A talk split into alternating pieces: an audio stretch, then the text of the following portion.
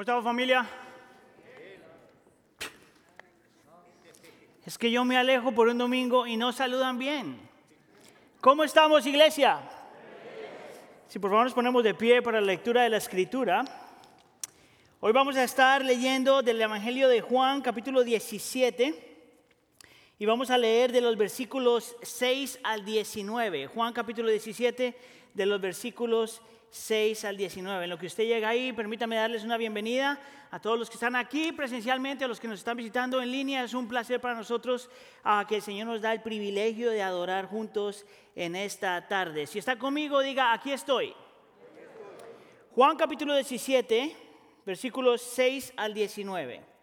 La escritura dice así. He manifestado tu nombre a los hombres que del mundo me diste eran tuyos y me los diste, y han guardado tu palabra. Ahora han conocido que todo lo que me has dado viene de ti, porque yo les he dado las palabras que me diste y las recibieron y entendieron que en verdad salí de ti y creyeron que tú me enviaste. Yo ruego por ellos, no ruego por el mundo, sino por los que me has dado, porque son tuyos y todo lo mío es tuyo y lo tuyo es mío y he sido glorificado en ellos. Versículo 11. Ya no estoy en el mundo, pero ellos sí están en el mundo y yo voy a ti. Padre Santo, guárdalos en tu nombre. El nombre que me has dado para que sean uno, así como nosotros somos uno. Cuando yo estaba con ellos, los guardaba en tu nombre, el nombre que me diste, y los guardé y ninguno se perdió, excepto el hijo de perdición para que la escritura se cumpliera. Pero ahora yo voy a ti y hablo esto en el mundo para que tengan mi gozo completo en sí mismos. Versículo 14. Yo les he dado tu palabra y el mundo los ha odiado porque no son del mundo, como tampoco yo soy del mundo. No te ruego que los saques del mundo, sino que los guardes del maligno. Ellos no son del mundo, como tampoco yo soy del mundo. Versículo 17 santifícalos en la verdad. Tu palabra es verdad. Como tú me enviaste al mundo, yo también los he enviado al mundo y por eso y por ello y por ellos yo me santifico para que ellos sean santificados en la verdad. Esta es la palabra del Señor, permítame orar. Señor, te damos gracias una vez más, Señor, porque podemos ah, y tenemos acceso a tu preciosa perfecta, inerrante y suficiente palabra. Te pedimos que por la presencia y la persona y el ministerio del Espíritu Santo, nosotros seamos transformados de gloria en gloria. Que podamos ver a Cristo y su obra redentora y sea eso lo que el Señor utiliza para transformar nuestro corazón, o que sea lo que tú utilizas para transformar nuestro corazón. Por favor, habla a nuestros corazones en esta tarde. Te lo pedimos todo esto en nombre de tu Hijo Jesús. ¿Y la iglesia dice? ¿Se pueden sentar? En las últimas semanas hemos estado haciendo una serie basada en esta sección de la escritura que se llama, se conoce como el aposento alto o el sermón del aposento alto. Y nosotros hemos llamado a esta serie el aposento alto cinco horas con el maestro. Y básicamente lo que hemos estado haciendo es caminando a lo largo de esta sección que empieza en Juan capítulo 13 y va hasta Juan capítulo 17. Eh, eh, indagando o buscando y aprendiendo en algunas de las cosas que el Señor Jesús les enseñó a sus discípulos antes de ir a la cruz del Calvario. Y una de las cosas que hemos estado repitiendo aquí semana tras semana es que cuando tú sabes que tu tiempo es limitado, cada palabra cuenta. Cada cosa que tú dices cuenta. Y el Señor lo que está haciendo en esta sección es dándole a sus discípulos aquellas cosas que ellos necesitaban aprender, recordar y aplicar a lo largo de su vida. Ahora hemos estado caminando en esto ya casi por dos meses. La semana pasada entramos a la última recta de este texto o de esta sección que empieza en el capítulo 17. Y si usted miró del capítulo 13 al 14 al 16 es solamente instrucción, pero en el capítulo 17 el Señor Jesús empieza a orar. Si estuvo aquí la semana pasada, el pastor Sergio estuvo hablando de la primera parte de esta oración y hoy vamos a estar mirando la segunda parte de esta oración, que es una oración que no solamente es por sus discípulos, sino por su iglesia, aquellos que iban a creer después de los discípulos. La razón por la que puedo decir eso es porque aunque nosotros no leímos el versículo 20, en el versículo 20 dice, pero no ruego solo por estos, los discípulos, sino también por los que han de creer en mí, por la palabra de ellos. En otras palabras, lo que el Señor está orando por sus discípulos en Juan capítulo 17 aplica a los discípulos y nos aplica a usted y a mí si usted ha puesto su fe en Cristo Jesús. Ahora, ¿qué, eh, ¿de qué está hablando el Señor Jesús en esta oración? Yo quisiera argumentar que en, Juan capítulo 17, de los versículos 6 al 19, el Señor nos da una teología simplificada de lo que significa ser discípulo. O una teología simplificada de lo que significa ser la iglesia. Que en mi opinión, el discípulo es parte de la iglesia y la iglesia es lo que significa ser discípulo. Y tú vas a ver en el texto que el Señor Jesús en su oración dice que el discípulo pertenece, proclama y participa. Pertenece a Dios y a la iglesia, proclama con su vida en acción y palabras y participa en lo que el Señor ya está haciendo. Pertenece, proclama y participa. Vamos entonces con el primer punto, a pertenecer. Diga conmigo, pertenece. Ok, la pregunta entonces es, ¿pertenece a qué o a quién? Yo te acabo de decir que uno de los conceptos que en mi opinión son radicalmente diferentes a cualquier otra religión y radicalmente diferentes al secularismo, es que la Biblia dice que un discípulo del Señor, alguien que es parte de la iglesia, le pertenece a Dios y le pertenece a los demás creyentes. Déjame te muestro por qué digo que le pertenece a Dios. Mira conmigo, uh, bueno, antes que te muestre el versículo 9, en el versículo 6, en el primer pasaje que nosotros leímos hoy, versículo, el Señor dice, Ah, has manifestado tu nombre, he manifestado tu nombre a los hombres que del mundo me diste, hablando de los discípulos, eran tuyos y me los diste. Digan conmigo, eran tuyos. Mantenga esa frase. Ahora mire el versículo 9. Yo ruego por ellos, no ruego por el mundo, sino por los que me has dado. ¿Por qué? Porque son tuyos. Diga, son tuyos. Note que en el versículo 6 dice, eran tuyos, y en el versículo 9 dice, son tuyos. Déjame hacer una aclaración acerca del texto, por si acaso se queda trabado ahí. Cuando el Señor Jesús está diciendo que no está orando por el mundo, no está diciendo que no ama al mundo. El mismo Juan, el pasaje más conocido en la escritura, Juan 3:16 dice, que de tal forma amó Dios a quién? Al mundo, que entregó a su Hijo para que todos fuéramos salvos en él. Por lo tanto, eso no es lo que el Señor está diciendo aquí. El Señor no está diciendo que no le importa al mundo, que no le importa a los que no son creyentes, eso no es lo que está diciendo. Pero la oración está diciendo que Él está haciendo una oración en especial, especial, por los que son de Dios ya. Ahora, mire, esto es donde se pone complicado, entonces apriétese un ratito porque lo voy a poner un poquito incómodo por un segundo, ¿ok? Versículo 6 dice que nosotros éramos de Dios, el creyente, aún antes de nacer, porque Dios siempre ha estado. Y en el versículo 9 dice que somos suyos aún antes de nacer. Entonces, en teología esto se llama la doctrina de la elección. Mire, yo estoy consciente y sabía cuando estaba escribiendo esto que ese es un problema para muchos creyentes el día de hoy. Mire, y usted tiene permiso a luchar con esa, ah, con esa doctrina, tiene permiso a estar, ah, vamos a decirlo entre comillas, no de acuerdo con esa doctrina. Mi invitación a ti no es que simplemente creas lo que te estoy diciendo, pero mira lo que la escritura dice. Eso no significa que tienes que creerlo, pero lo que sí significa que no, no puede ser tan rápido para rechazarlo. Porque si está en la escritura, por lo menos tienes que considerarlo. Versículo 6 dice que éramos suyos. Versículo 9 dice que somos suyos. Y en Efesios capítulo 1, versículo 4 dice lo mismo pero de diferente forma. Dice que antes de la fundación del mundo, Cristo Dios nos escogió. Dios nos escogió desde antes de la fundación del mundo para que fuéramos santos y sin mancha delante de Él. Antes de la creación del mundo. En primera de Pedro capítulo 1 versículo 20 dice algo muy parecido.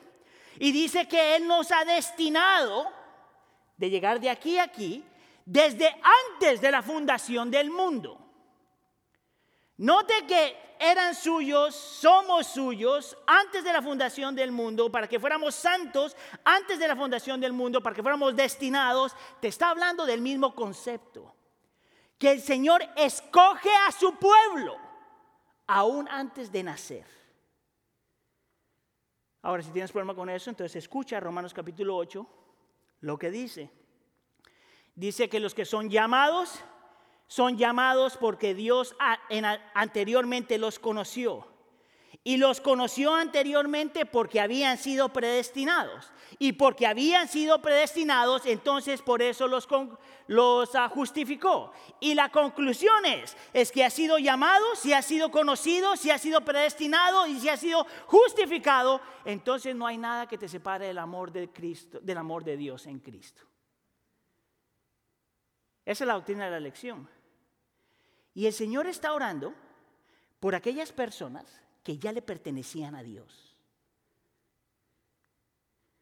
Una vez más, eso es un poquito difícil de digerir, especialmente si tú vienes de un trasfondo donde se te, ha, enseñado que tú escoges a Dios antes de que Dios te escogiera a ti. La pregunta que yo tengo que hacer a ustedes es esto. ¿No dice la escritura que tú estabas muertos en tus delitos y pecados? No dice la escritura que era imposible para ti ver lo que no podías ver. No te dice la escritura que nosotros estábamos tan metidos en nuestro propio corazón, en nuestra propia lucha, en nuestro propio pecado, que, que acudir a Dios y pedirle a Dios que te salve ni siquiera parte de la ecuación. ¿Sabes por qué a mí esa doctrina me ha cambiado tanto la forma de ver la vida? Porque me muestra a un Dios que es grande en misericordia, grande en amor y extremadamente bueno. ¿Por qué? ¿Por qué Dios me escogería a mí para que fuera su hijo? Solo gracia. Es más, yo me atrevería a decir que si tú estás escuchando este sermón y tú piensas que había algo bueno en ti para que el Señor te escogiera, tú todavía no eres salvo. Ok, ya que lo puse incómodo, déjenme le arreglo la situación. Aunque esa es parte de la enseñanza de este texto, esa no es la única enseñanza de esos versículos. Si tú eres creyente ya, tienes que mirar la parte de la lección ahí, pero lo que tienes que mirar también es por qué el Señor utiliza la frase, somos suyos. Mire, me parece tan interesante cuando estaba mirando esto, porque es tan fácil quedarse en la doctrina de la elección e ignorar la aplicación del texto. Porque si es verdad lo que la escritura dice y tiene que ser verdad porque es la palabra del Señor, entonces cuando te dice que tú eres suyo significa que tú le perteneces al Señor. Amén. Significa que nosotros no nos pertenecemos a nosotros mismos. Significa que en nuestra vida solo hay un espacio para un Dios. O yo soy mi Dios, o algo o alguien es mi Dios, o Dios es mi Dios. Que para el creyente no es esto de que hay una parte mía y una parte del Señor. Hay una parte mía y una parte del mundo y una parte del Señor. Que para, para como creyentes, nuestra definición acerca de la vida siempre se tiene que traer al concepto de que todo lo que nosotros somos, todo lo que nosotros hacemos, todo lo que nosotros vivimos lo hacemos con el entendimiento de que le pertenecemos a Dios. Si eso es verdad, lo que tú haces en privado y lo que tú haces en público le pertenece a Dios. Si eso es verdad, lo que yo hago en mi casa o en mi trabajo le pertenece a Dios. Si eso es verdad, lo que yo hago con mis amistades o dejo de hacer le pertenece a Dios. Si eso es verdad, de la forma que yo llevo mi matrimonio, le pertenece a Dios. Si eso es verdad, lo que yo hago como padre o dejo de hacer, se tiene que someter a Dios. ¿Por qué? Porque soy suyo. Soy suyo. ¿Quiere que se lo ponga más simple? Tú no te mandas. A mí nadie me dice qué hacer. Ah, wrong. Tú no te mandas. Esa es la diferencia entre el cristianismo y la religión. El religioso utiliza a Dios como un amuleto. Lo saca, lo frota cuando lo necesita. El cristiano sabe que toda su vida debe estar regida por lo que Dios dice. ¿Por qué? Porque le pertenezco a Él. El religioso tiene una vida fragmentada. ¿Sabes lo que significa eso? Hay áreas de tu vida que se le entrega al Señor, áreas de tu vida que le entrega al Señor, y esta área, no, esta me la guardo yo. El cristiano sabe que todo en mi vida, todo en mi vida, lo que hago con mis amistades, con mi dinero, con mi matrimonio, con mi pensamiento, con mi palabra, con mis acciones, todo le pertenece al Señor. Él habla a cada esfera de mi vida. Él dicta sobre todas las esferas de mi vida. Me guste o no me guste, lo haga o no lo haga, la realidad es que todo le pertenece a Él porque yo soy suyo. Mire, en la cultura, en la cultura moderna hay tres luchas principales. Yo me atrevería a decir que esas tres luchas son las mismas que tenemos dentro de la iglesia muchas veces. En la cultura moderna, las tres cosas con las que la gente no le gusta que tú te metas son estas. La intimidad, el dinero y el poder. Es por eso que se ha vuelto tan común, aún dentro de la iglesia, en que la gente puede tener relaciones íntimas antes del matrimonio. O es porque la gente puede tener este entendimiento que está bien cohabitar antes del matrimonio para saber si la cosa va a funcionar. ¿Tú sabes lo irónico de eso? Es que tú quieres el cuerpo sin el compromiso. ¿Tú sabes cuánta gente yo he escuchado que dice, no, no, todas las áreas de mi vida se las doy al Señor, pero en esta todavía no? Y el dinero es otra de esas. Diezmo. What? Antiguo Testamento. Ser generoso con tu dinero. What? Porque hasta en inglés le sale. Antiguo Testamento. O a lo mejor es ah, la cuestión del poder. Si tú tienes alguna clase de autoridad como padre, como esposo, como jefe, como supervisor, cualquier posición de autoridad, la autoridad no es para ti. El Señor da autoridad para servir, para amar, para proteger, para sacrificar. En mi opinión, en la cultura moderna, estas son las tres áreas donde nosotros luchamos más. Es más, cuando tú miras un poquito más, te, puedes, te das cuenta que nosotros muchas veces, es Luis utilizaba esta ilustración, él decía que muchas veces nosotros invitamos al Señor Jesús a nuestro, a nuestro corazón, ¿verdad? Que si crees en la lección, tú no invitaste al Señor a tu corazón. Él te invitó a Él. Pero dejémoslo atrás. Si nosotros tenemos una relación con el Señor de que, que lo invitamos como si fuera el carpintero, si es Luis decía, tú invitas al carpintero a que te arregle la cocina, pero porque es el Señor Jesús. Cuando te das la vuelta, se metió al armario, se metió al cuarto, se metió a la sala y se metió a la cocina. Y ni te pidió permiso. ¿Tú sabes por qué? Porque Dios es Señor. Porque Él manda sobre todas las áreas de tu vida. Porque Él es el que manda y le perteneces a Él. Aunque tengamos luchas, eso no cambia la realidad de que fuimos suyos y somos suyos. Ahora, mucha de la gente que escucharía eso, si eres cristiano, tú no tienes mucho conflicto con eso, aunque no lo vivas. ¿Tú sabes dónde los cristianos tienen más conflicto? Con la segunda parte de esto. Cuando la Biblia nos dice que no solamente le pertenecemos al Señor, sino que nos pertenecemos los unos a los otros que tú le perteneces a la iglesia en términos generales, no a la iglesia necesariamente local, aunque ahorita te voy a hablar de eso, pero le perteneces a la comunidad de fe. ¿De dónde sale eso? En el versículo 11. Dice, Padre Santo, guárdalos en tu nombre, el nombre que me has dado, para que sean qué. Dígalo otra vez, para que sean así como nosotros somos uno. Note aquí que el Señor Jesús hace una conexión entre la unidad de la iglesia y la unidad de la Trinidad. Escucha aquí, que así como la Trinidad es inseparable, Dios Padre, Dios Hijo, Dios Espíritu Santo, la comunidad de fe es inseparable. Eso quiere decir que en la iglesia del Señor, en la comunidad de fe, no hay agentes independientes. No existe tal cosa como los trapitos sucios se lavan en la casa. No existe nada como mi relación con el Señor es solamente Él y yo. Eso suena bonito y a lo mejor lo puedes poner en una taza de café, pero no es bíblico. Nosotros le pertenecemos al Señor y nos pertenecemos los unos a los otros.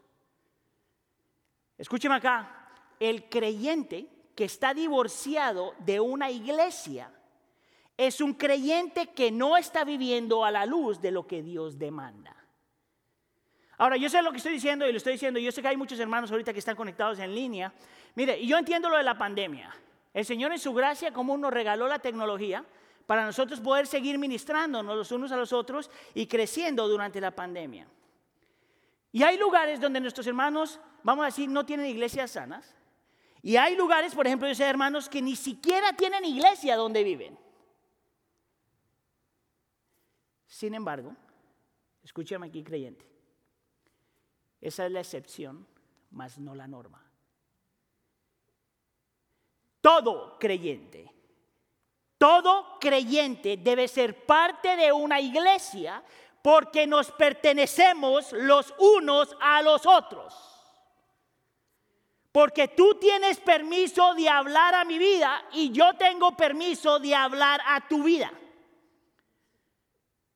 Mire, la última autoridad en mi vida no es ni la cultura moderna ni la cultura tradicional.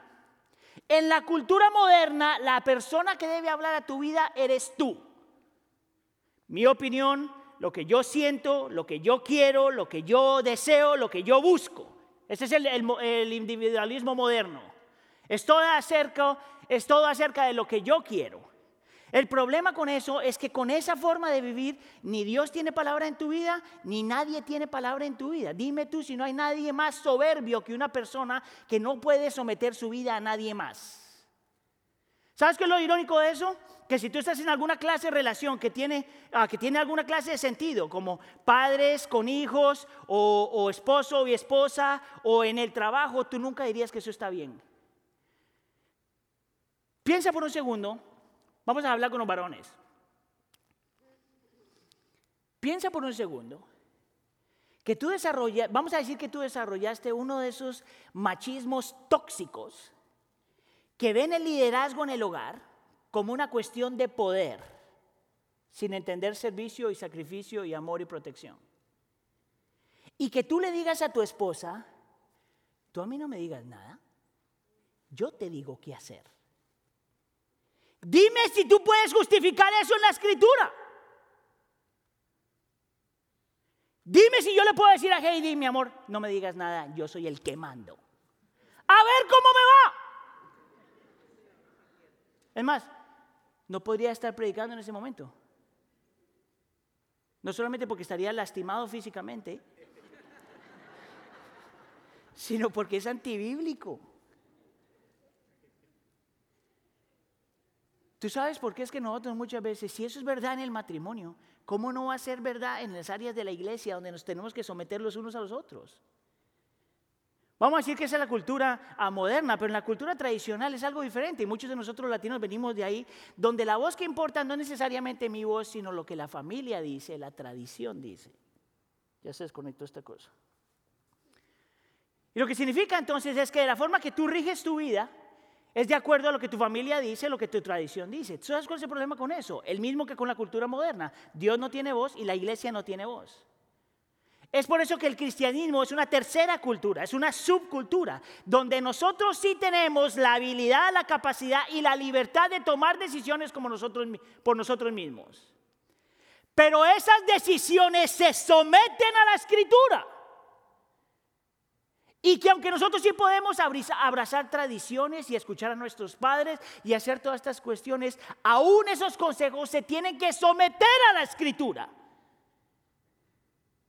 O La realidad es que todos nosotros necesitamos un hermano o una hermana o unos hermanos que nos enseñen cómo someternos a la escritura. ¿Crees tú realmente que tú puedes solo? ¿Crees tú que tú puedes solo? Todos nosotros tenemos puntos ciegos. Siempre necesitas a alguien que te apoye, te levante y te muestre. Yo he compartido esto varias veces a mí, pero eh, eh, en, la iglesia, pero eh, es el mejor testimonio que yo tengo. Ah, yo, yo, creo que mi esposa y yo tenemos una relación donde nos podemos hablar lo que nos tenemos que hablar, aunque muchas veces duela y se siente feo, de lado y lado. Yo, yo siempre gano, pero no importa, de lado y lado. Pero han habido tantas veces en mi vida, no tantas veces, pero por lo menos unas dos, tres en mi vida donde yo estoy hablando y Heidi me está queriendo hablar y por algún, por mi corazón terco y obstinado y rebelde frente al Señor, Heidi ha, tomado y desarrolló esto bien tempranito en nuestro matrimonio, uh, entendió la necesidad de otros creyentes que también pudieran hablar a mi vida. Entonces cuando he llegado a ese punto, lo único que Heidi tiene que hacer es coger el, teléfono y textea y dice, a ver si le hablas a Aníbal porque ya no me lo aguanto. o mira, habla con Aníbal porque hay algo ahí que no está bien. Y el Señor utiliza otra persona para decirme lo mismo que mi esposa ya me había dicho, para traerme al conocimiento de la verdad, para pedirle perdón luego, para arrepentirme frente al Señor, pero para reconocer que yo sí necesito otra gente en mi vida. Que no soy solo yo, que no solamente mi esposa y yo, que no solo mi familia y yo, sino que yo necesito la comunidad de fe. ¿Sabes por qué? Porque yo me pertenezco a otros, otros me pertenecen a mí, porque en Cristo Jesús nosotros somos uno. Pablo dice, ¿quién le puede decir a la oreja que no necesita el dedo? ¿Quién le puede decir al dedo que no necesita la oreja? ¿Quién le puede decir a la nariz que no necesita el ojo? ¿Quién puede decirle al ojo que no necesita el resto del cuerpo? Porque somos un cuerpo. Tú no te perteneces. Le perteneces al Señor y le perteneces a la comunidad de fe, te guste o no te guste. Es ahí donde tú creces. Esa es la realidad. Nosotros le pertenecemos. Punto número uno. La iglesia no solamente pertenece, o el discípulo no solamente entiende que pertenece, sino el discípulo proclama. Mira dónde viene esto en el versículo 10. Dice, y todo lo mío es tuyo y lo tuyo es mío y he sido glorificado en ellos.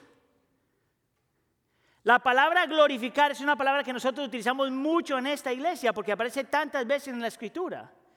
La nueva versión internacional traduce esto de una forma, en mi opinión, un poquito más clara. Dice, por medio de los discípulos o ellos, he sido glorificado. En otras palabras, el llamado del discípulo, el llamado de la iglesia es a glorificar al Señor en todas las áreas de la vida. ¿Por qué? Porque el Señor le pertenecemos en todas las áreas de la vida.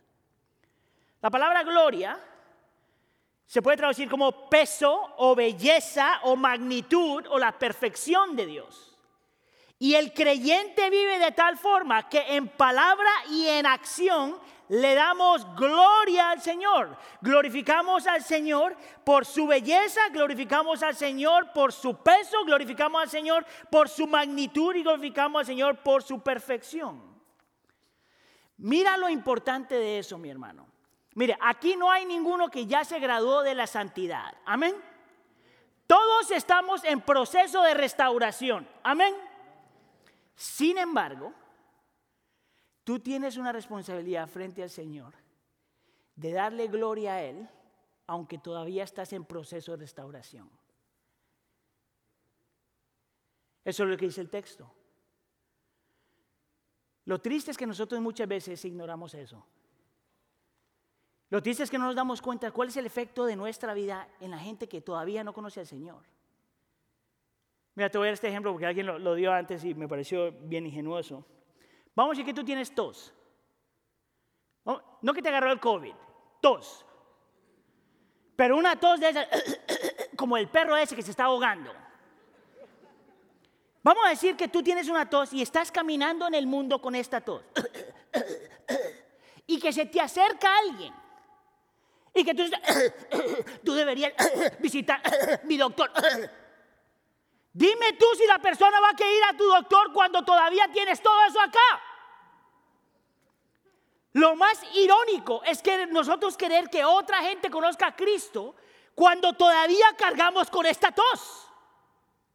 Lo más irónico es que tú quieras que el Señor se lleve la gloria cuando tu vida todavía se ve completamente enferma.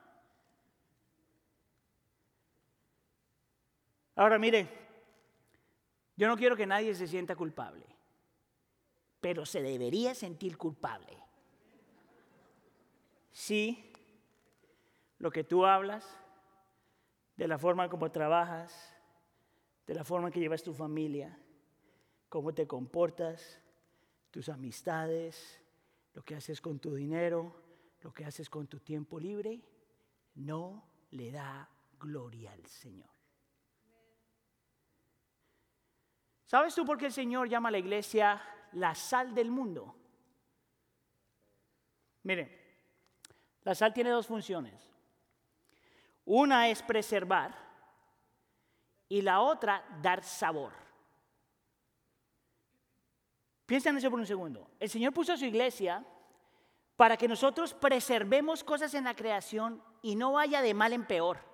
En realidad, el creyente en este mundo tiene la responsabilidad de crear, recrear, colaborar para que las cosas vayan de mejor en mejor, no de peor en peor. Ese es nuestro rol en la iglesia, que me parece increíble. Lo que tú haces en tu trabajo está contribuyendo a eso, ¿o no? Pero la segunda función de la palabra sal es sacar sabor es, condimentar. Cuando yo lo miro así, el creyente es como un condimento en la cultura que trae, que trae belleza y le da sabor a la vida. Eso no significa que tú tienes que ser una persona que siempre está, ¡Ah! esos, son, esos caen mal. Pero el creyente es una persona que vive su vida de tal forma que adorna al Señor, le da gloria al Señor, es fragancia para el Señor. Para que la gente te mire y diga, yo quiero eso. O para que diga, ve a mi doctor. El Señor dice que la iglesia, el Señor ora por su iglesia para que nosotros proclamemos con nuestra vida y con nuestras palabras su belleza su poder, su magnificencia, su perfección, quien nuestro Dios es. Lo interesante es que el Señor sabe que lo que nos está llamando a hacer es difícil porque vivimos en un mundo que es caído. Eso es lo que nos dice el versículo 11 y el versículo 14. Dice, ya no estoy en el mundo, pero ellos sí están en el mundo. Yo les he dado tu palabra y el mundo los ha odiado porque no son del mundo. Y nosotros ya hablamos acerca de esto, pero la realidad es que nosotros como creyentes vivimos en un mundo caído donde los problemas son reales, las luchas son reales, los rechazos son reales, la persecución es real. Eso es lo que significa ser cristiano en este mundo. Y es en ese contexto que el Señor nos llama a darle gloria. Por lo tanto, escúcheme aquí, mi hermano y mi hermana creyente. El Señor no te llama a ti ni que, ni que te asimiles a la cultura, pero tampoco que le corras a la cultura. El asimilar significa que no hay mucha diferencia en la forma en que tú vives y el mundo vive. Pero la tendencia de mucha gente es a separarse de todo el mundo. Acuérdense que la palabra mundo en el texto, en el, Evangelio de Juan, casi siempre está hablando de estas cosas negativas en el mundo. Y el Señor está diciendo, dale gloria al Padre mientras estás en este mundo. Aunque hayan problemas, lucha, rechazo y persecución, dale gloria al Señor. Ni asimiles ni salgas corriendo. Y lo hace mucho más claro en el versículo 15 cuando dice, no te ruego que los saques del mundo, sino que los guardes del maligno.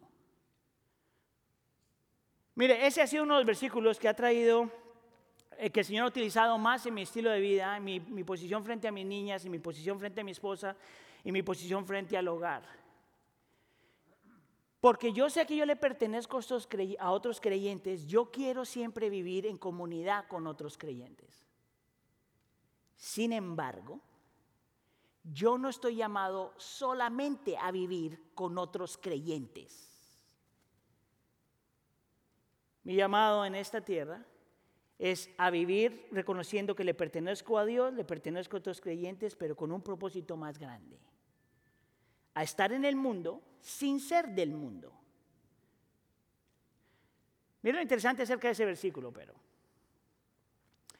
Que dice, no te ruego que los saques del mundo, sino que los guardes del maligno. ¿Por qué el Señor Jesús está pidiendo le está pidiendo al Padre que nos guarde de Satanás. Piense por un segundo. Escuche aquí. Porque tu problema más grande no es el mundo fuera de ti, pero el mundo dentro de ti. Mire, yo hablé de esto hace como cuatro o tres semanas. Tu problema más grande no es el mundo en el cual vivimos. El problema más grande es cómo este mundo ha influenciado nuestro corazón. El enemigo tuyo más grande no es todo lo que está pasando en la cultura. El enemigo más grande que tú tienes es lo que tienes dentro de ti. Y Satanás utiliza lo que ya tienes dentro de ti. Mire, pídale al Señor que lo guarde de, qué sé yo, del chamuco, pídale al Señor que lo guarde de la brujería, pídale al Señor que lo guarde de que le hagan mal de ojos, póngase la cosita esa para que lo protejan del mal, haga todo eso si se le da la gana. Ese no es el problema. El problema es cuando el chamuco utiliza lo que está aquí. El problema es cuando el enemigo toma ventaja de lo que está aquí. El problema es cuando Satanás toma ventaja de lo que ya tienes en tu corazón. Mire, yo tengo dos ejemplos perfectos de eso. Si usted está haciendo la lectura bíblica con nosotros a lo largo de este año, nosotros acabamos de leer cómo el Señor está sacando a los israelitas del pueblo de, la esclavitud de Egipto. Y esa, historia a mí siempre me ha llamado la atención un montón, porque te muestra el poder de Dios, la misericordia del Señor a rescatar toda esa gente de la esclavitud de Egipto. Y tú dirías, se le acabaron los problemas a los israelitas. 400 años de esclavitud. Cuatro o cinco generaciones nacieron en esclavitud. Nosotros diríamos, finalmente el Señor rescató a toda esta gente. Tres días después. Tres días después. Ellos empiezan a quejar del Dios que les acaba de dar libertad. Días después, le dicen a Moisés que prefieren vivir en la esclavitud de Egipto que estar caminando en el desierto donde tenían que confiar en el Señor. ¿Tú sabes cuál es lo que pasa en esa historia? El Señor lo sacó de Egipto, pero Egipto se fue en su corazón. Todos nosotros luchamos de la misma forma y Satanás toma ventaja de eso. La oración del Señor Jesús al Padre por nosotros es, guárdalos del enemigo, protégelos del enemigo. ¿Por qué? Porque el enemigo utiliza lo que ya está en nuestro corazón. Hay un libro, si usted quiere alguna vez leer, yo lo menciono aquí a cada rato, eh, por C.S. Lewis, o C.S. Lewis, que se llama Las cartas del diablo a su sobrino. Y es, es ficción, pero el hombre utiliza verdad bíblica para crear ficción. Y él dice esto en ese libro, que Satanás utiliza la distorsión, la exageración, la manipulación y las mentiras para tentar al individuo. La palabra clave es tentar. Tú no puedes ser tentado por algo que tú no tienes. Tú solo eres tentado por las cosas que ya están adentro de ti. Mire, a mí me encanta comer. Es por eso que me pongo saco porque hay áreas de mi, de mi cuerpo que muestran que me gusta comer. Pero a mí me gusta la comida salada. A mí no me gusta mucho el dulce. Imagínese cómo sería si me gusta el dulce. Tú me pones a mí un banana split. La hermana lucha con eso. Pones una, una banana split frente a mí. Mire, a mí eso no me hace nada. Me pone chocolate enfrente, no me hace nada. Pastelito, nada. Galletitas, nada. Todo lo que te gusta a ti, nada. Pero ponme enfrente arroz, papa, carne. no estoy hablando de comida y con esta hambre tan criminal. Ponme eso y no importa que yo esté lleno, yo encuentro espacio para que entre más. E, eso es un pecado, güey. Gula. No, no sea tan juzgona, hermana. Dice C.S. Lewis que él tienta al individuo para enfocarse en sí mismo. Él tienta al individuo para volverse egoísta aún más.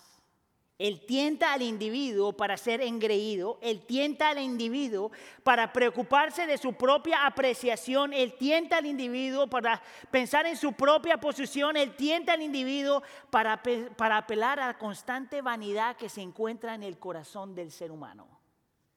Él dice, esos son los comienzos del infierno en la tierra. ¿Tú sabes por qué? Porque el infierno es el lugar donde dice es Luis, donde el Señor te da lo que tú siempre querías, una vida sin Él. ¿Ves tú cómo el enemigo funciona? Deje su obsesión con el exorcismo, deje su obsesión con ver Satanás en todos lados, deje su obsesión con eso Aprenda a mirar su corazón porque es ahí donde Satanás obra. Escuche, Satanás utiliza lo que tú ya tienes y te ofrece lo que quisieras tener, pero sin Dios. ¿No fue eso lo que le ofreció a Adán y a Eva? ¿Se acuerda de eso? Les ofreció lograr algo, pero sin Dios, realización. Miró el fruto y dijo que era bueno para comer. Primera de Juan capítulo 2 dice que esa es la pasión de la carne. Le ofreció belleza y satisfacción, pero sin Dios. Algo que era agradable a los ojos. Eso se llama la pasión de los ojos, de acuerdo a Juan.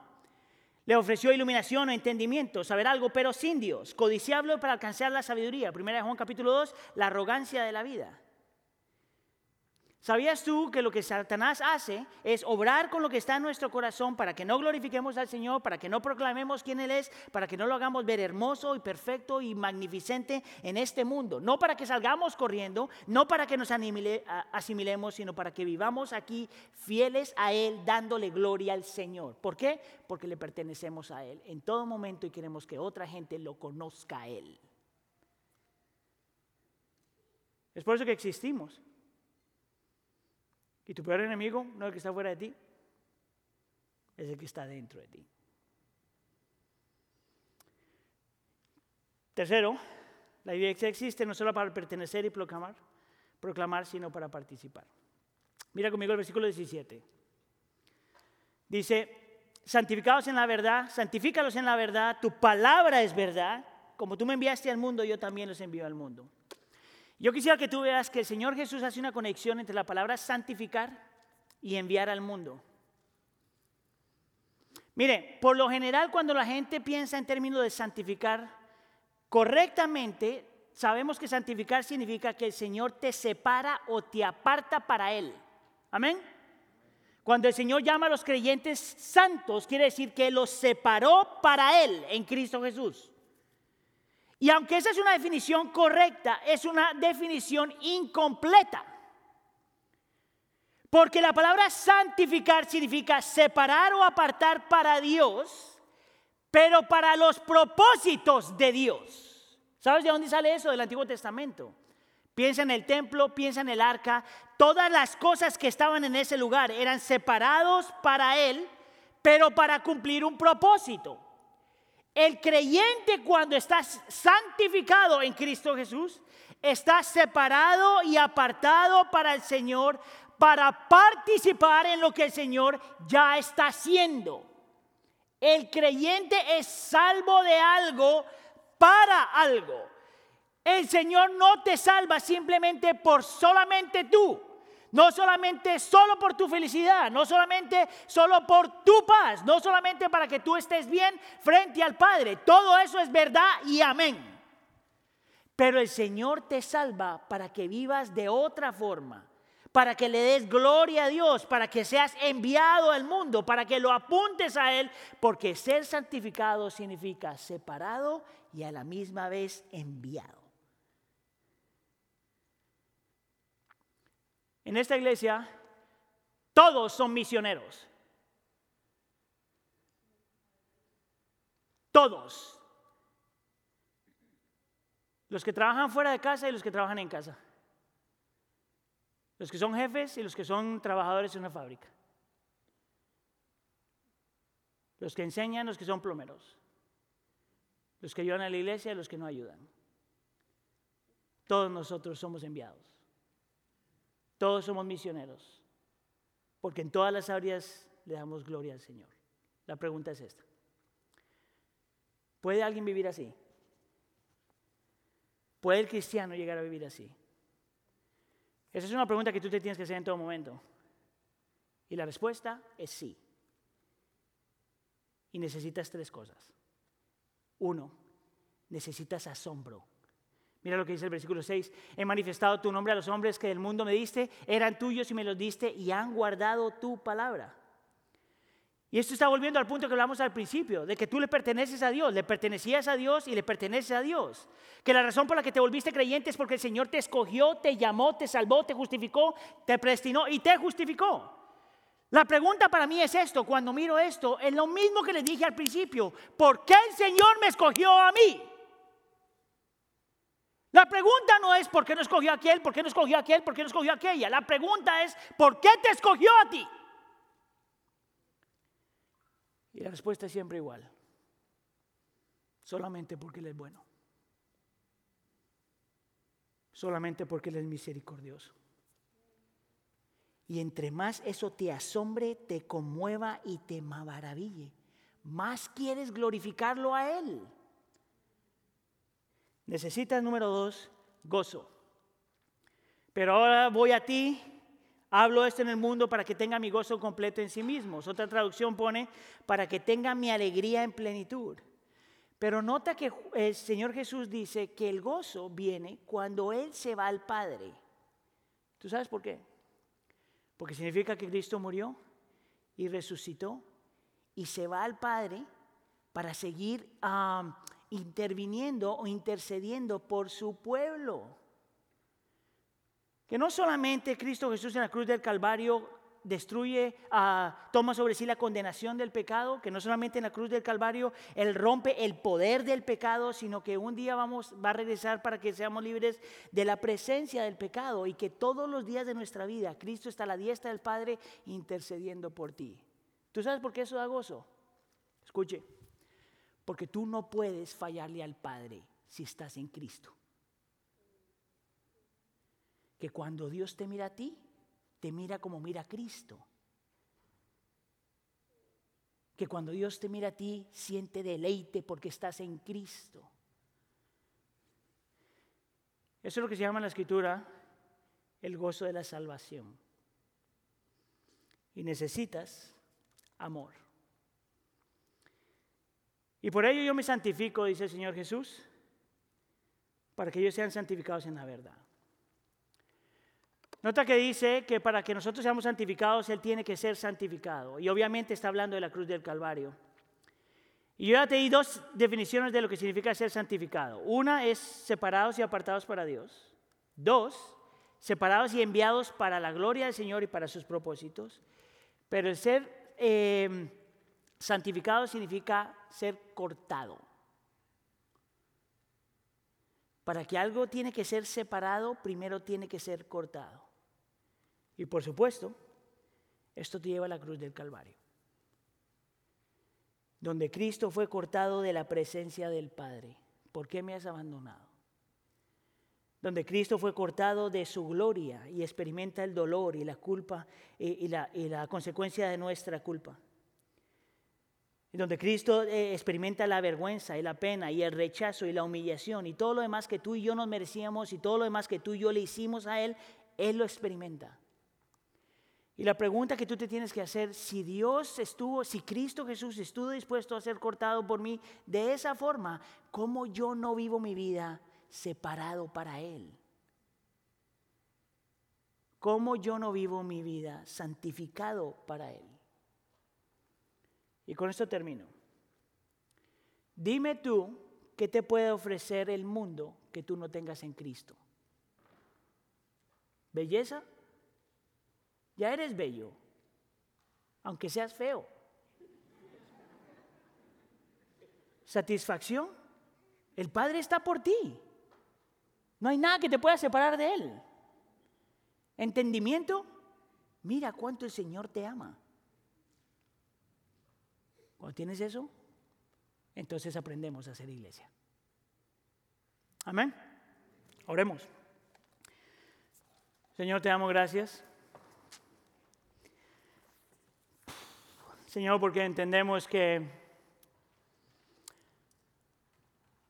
todas las áreas de nuestra salvación es simplemente por tu gracia y por tu misericordia. Te damos gracias, Señor, porque tú eres bueno, porque tú eres fiel, porque tú eres justo, porque tú eres grande. Te damos gracias, Señor, porque si nosotros vinimos al conocimiento de la verdad, Señor, es porque tú nos escogiste antes de la fundación del mundo, como dice tu palabra. Te damos gracias, Señor, porque no solamente nos separaste para ser tuyos, y para hacernos parte de la iglesia, si nos separaste para propósitos mucho más grandes, ¿por qué vivir? Para tu gloria, para que te conozcan, para que te alaben, para que nadie se pierda, pero venga al conocimiento de la verdad.